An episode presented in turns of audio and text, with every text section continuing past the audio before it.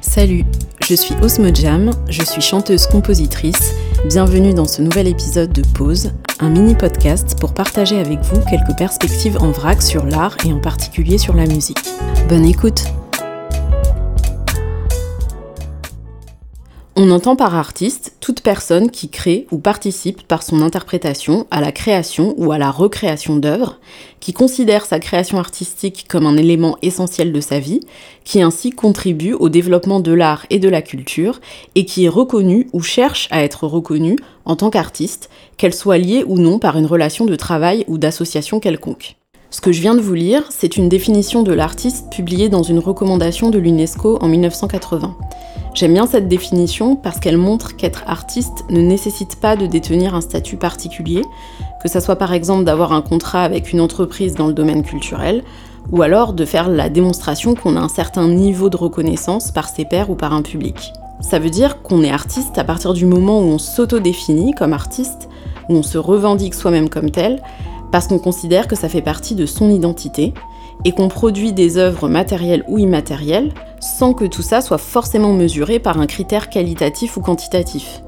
Autrement dit, pour moi, l'artiste, c'est quelqu'un qui contribue à son échelle à la conversation créative universelle, sans pour autant en vivre.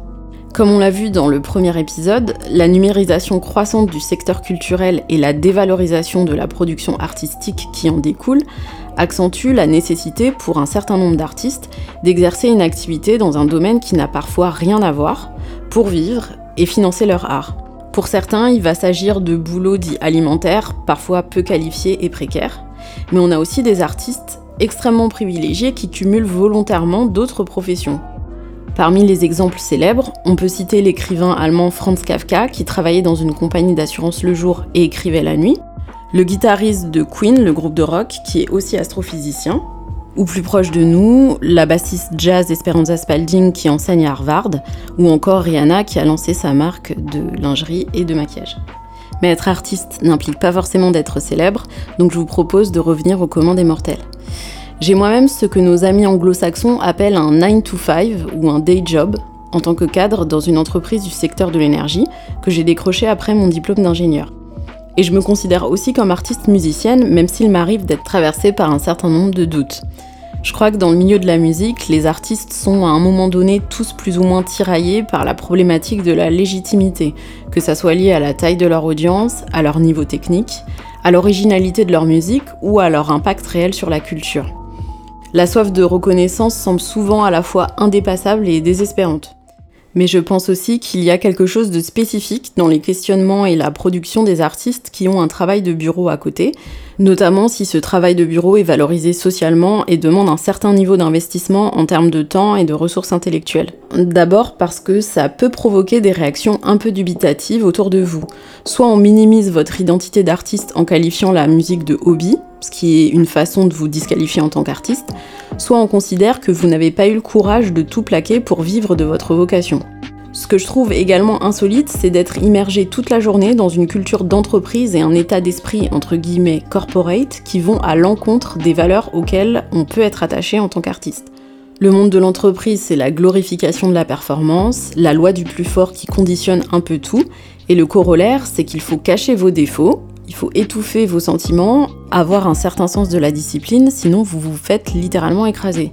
Un peu tout le contraire de ce qui va justement être intéressant d'aborder dans une chanson, par exemple, où on aura envie d'explorer ce qui relève de l'émotion, parfois de la vulnérabilité, ou même de la révolte.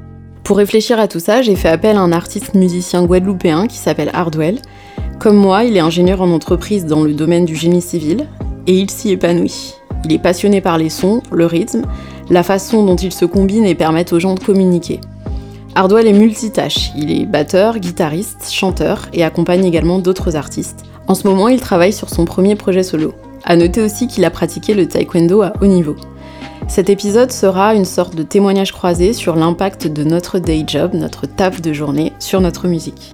Le premier sujet qui me vient à l'esprit, c'est le rapport au temps et la routine qu'on met ou pas en place pour pratiquer la musique. J'ai donc interrogé Hardwell sur sa gestion du temps et sur ce qu'il pensait de sa propre capacité de concentration.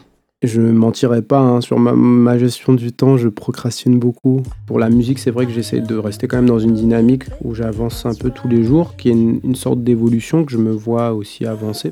J'ai un peu l'impression de, oui, de piétiner des fois, de traîner dans la musique.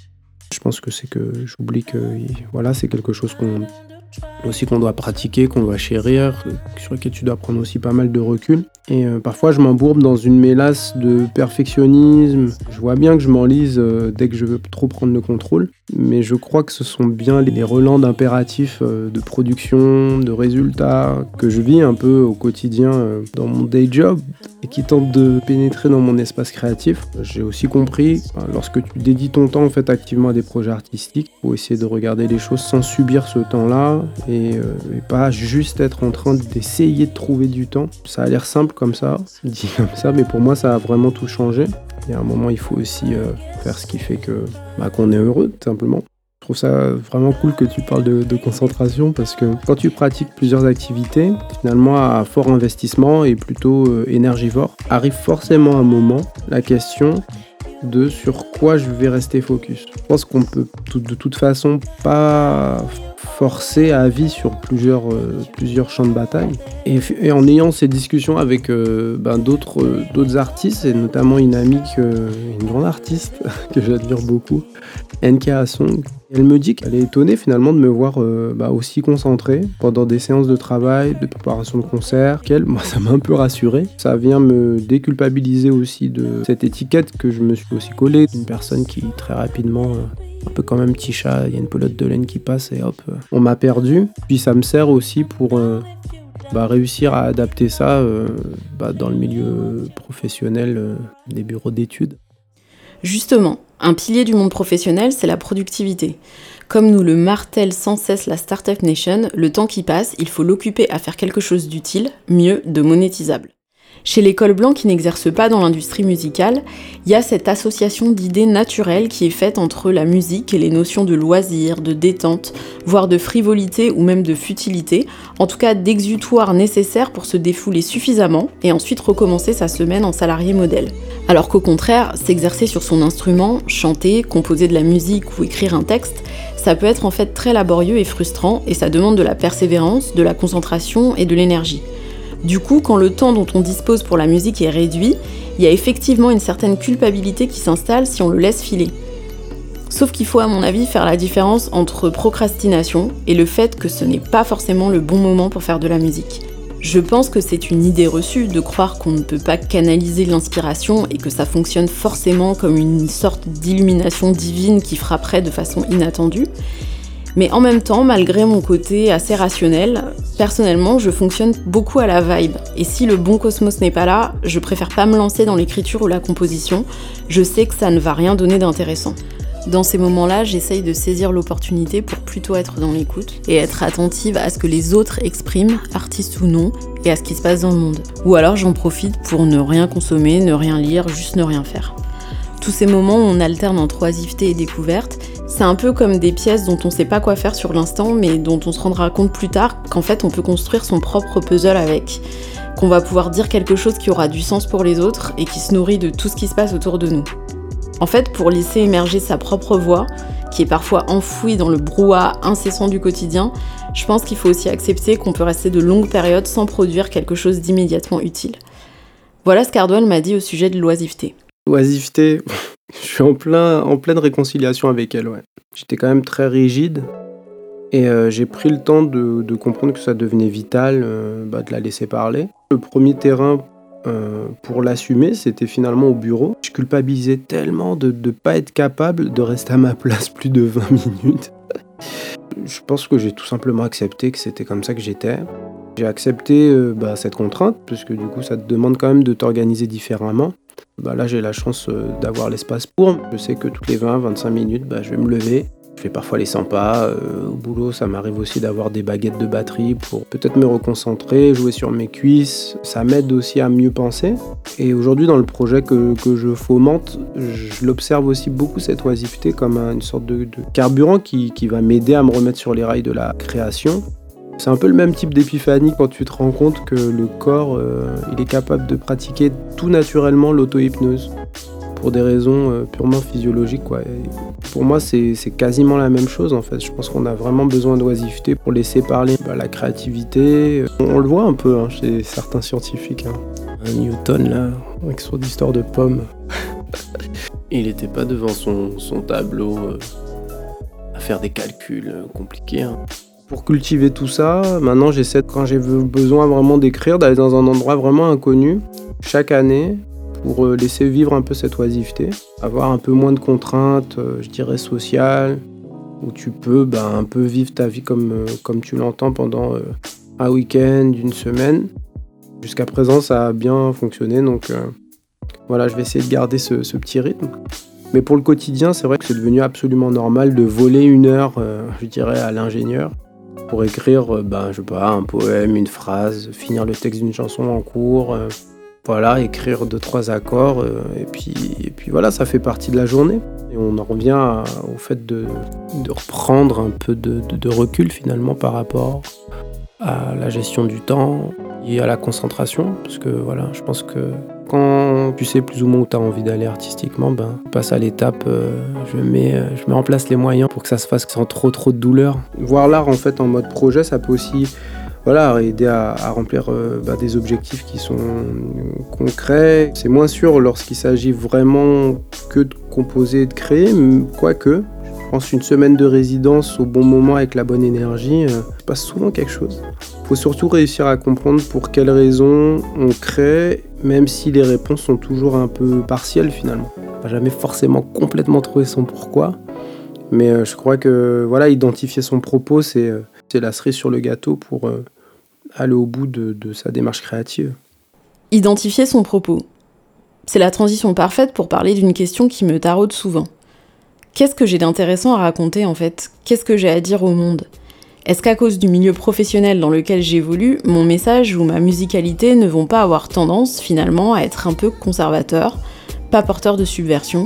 Par exemple parce que je vais être influencé par la logique du résultat et du prestige et que donc je vais essayer de produire des sons entre guillemets efficaces, ou alors parce que le fait d'être habitué à suivre les règles au quotidien à respecter la hiérarchie, ça muselle de façon générale l'imagination. Et puis il y a d'autres moments où je constate que le monde du travail, ça peut aussi être une source d'inspiration, peu commune mais quand même intéressante. J'ai récemment vu la vidéo Is Indie Music a Genre sur la chaîne YouTube Soundfield, dans laquelle on suit un artiste indépendant qui vit en Alaska et qui a gagné un concours de la radio publique américaine NPR Music, qui est très suivi et qui propose les fameux Tiny Desks. Il disait que quand il a abandonné son travail pour se consacrer à la musique, il avait constaté que les thèmes qu'il abordait dans ses sons avaient changé. En fait, j'ai l'impression que passer autant de temps dans un environnement où la fantaisie, le sensible, le non-conformisme sont bannis, un univers dans lequel les gens placent la majorité de leur ego dans quelque chose de non artistique, ça donne un espèce d'élan qui naît pour tenter de réenchanter la routine métro-boulot-dodo. Quand je fais de la musique, a priori, j'ai pas de contraintes conscientes sur mon inventivité. Mais le fait d'être un peu inhibé et d'être un peu obligé de supprimer ses émotions 8 heures par jour, ça peut donner un genre d'effet rebond, où je vais chercher à produire des choses un peu intenses, un peu perchées, ou alors au contraire, il y a un besoin de coupure par rapport à la pièce de théâtre qui est parfois le monde du travail, et là, ça va plutôt fabriquer de l'introversion, avec des sons dans une ambiance un petit peu plus méditative.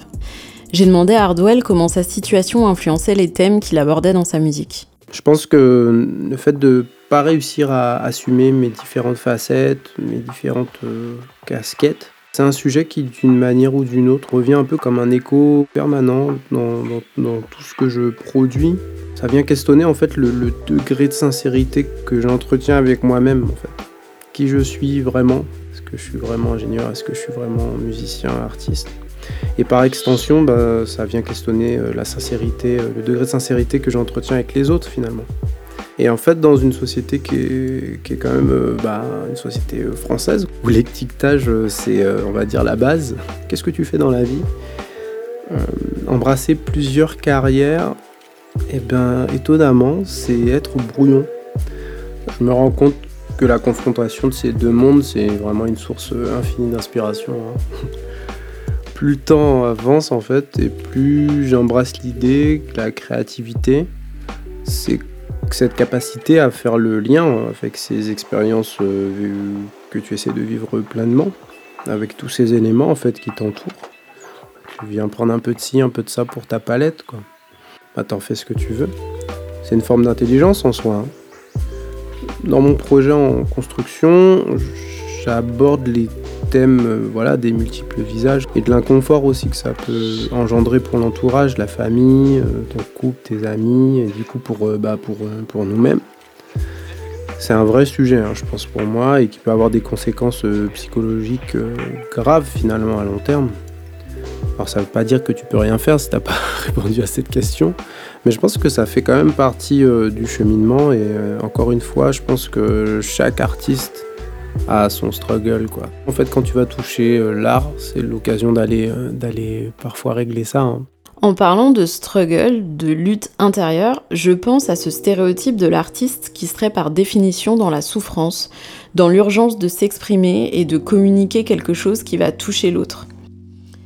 Cette urgence, elle prend un sens particulier quand la subsistance de l'artiste dépend de son art. La dernière question que j'ai posée à Hardwell, c'est celle de l'impact du confort sur notre production artistique. Parce que finalement, on ne joue pas notre vie, à tout moment on peut se réfugier dans cet autre travail, alors quel est l'effet de cette prise de risque moindre? Je t'avoue que je suis quand même un peu peiné, un peu désolé que l'artiste puisse être euh, prisonnier est condamné, tu vois, dans l'inconscient collectif à ce destin un peu de, bohème et de souffrance qui le rendrait plus vrai dans sa pratique, un artiste vraiment authentique parce qu'il a souffert, etc. Je pense que l'urgence, ça peut euh, modeler des créations qui un peu, je dirais, subliment l'authenticité, le réel.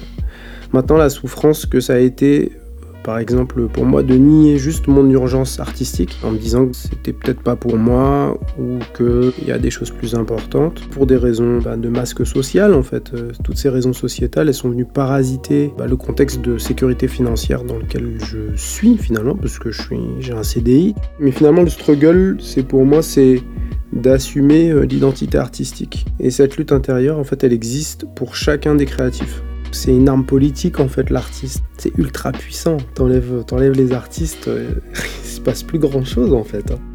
T'as à mettre en perspective aussi le fait d'essayer de réussir, entre guillemets, hein, en tant que jeune homme noir. Les combats, euh, bah, très vite, ils se mélangent entre ton urgence artistique, euh, ce que tu penses qui correspond à une réussite sociale ou pas, alors que bah, j'adore mon boulot. bah, ça se mélange et tu peux être également ralenti par les enjeux aujourd'hui d'accéder à certaines études, de réussir aux yeux de ta famille. Moi, je suis la première personne de ma famille à faire ce type d'études, à avoir ce type d'expérience professionnelle. Donc on tombe euh, parfois dans des missions, des combats malgré nous.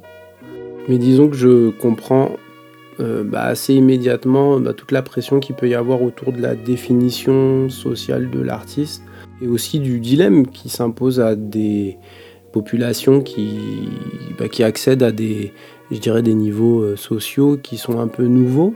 Et aujourd'hui, moi, je fais le choix voilà, de, de, de faire un peu de, de tous ces visages et, tous ces sujets, d'essayer d'en faire quelque chose de positif et d'avancer avec euh, bah, finalement plusieurs hardwell qui peuvent euh, compter les uns sur les autres. L'ingénieur, il, va nourrir, il, il va aussi financer le musicien. il le conseille aussi dans la résolution de, problèmes. Alors l'artiste, lui, il va, je pense, euh, pas toujours être en capacité de s'exprimer, mais je pense qu'il va beaucoup reprocher à l'ingénieur de pas lui laisser assez de temps pour euh, faire ce qu'il a à faire, etc. Donc il fait des putsch, lui. L'artiste, tu vois, il va essayer d'étirer le temps et de créer de l'espace, des espaces d'opportunité, des rencontres. Et au final, assumer ses différents rôles en tout cas, pour moi, ça crée moins de dichotomie euh, douloureuse. Tu vois, euh, émotionnellement, des fois, c'est compliqué de savoir euh, bah, où tu vas, pourquoi. Est-ce que c'est parce que tu te sens tout simplement bien Qu'est-ce que tu veux faire Est-ce que quel type de carrière, etc. Sans trop se tromper, on peut dire que c'est le genre de question que tout le monde est amené à se poser, artiste ou pas. Et d'ailleurs, ça peut générer pas mal d'angoisse, puisque ce qui est aberrant, c'est qu'on demande aux gens de plus en plus jeunes de savoir ce qu'ils veulent faire de leur vie et de foncer sur un chemin. Même si cumuler les activités a l'air d'être moins décrié qu'avant, il y a toujours cette interrogation. Est-ce qu'on peut vraiment poursuivre plusieurs vocations à la fois et le faire pleinement, sans frustration, surtout quand l'une de ces vocations est artistique et qu'on ne se voit pas comme un simple amateur? Merci beaucoup Hardwell d'avoir échangé avec moi. Vous pouvez le retrouver sur Instagram at IamHardwell, I-A-M-R-D-W-L ou at Hardwell, A-R-D-W-E-L. Vous écoutez le mini podcast Pause. N'hésitez pas à me dire ce que vous en avez pensé sur Instagram at Osmojam et à bientôt pour un nouvel épisode.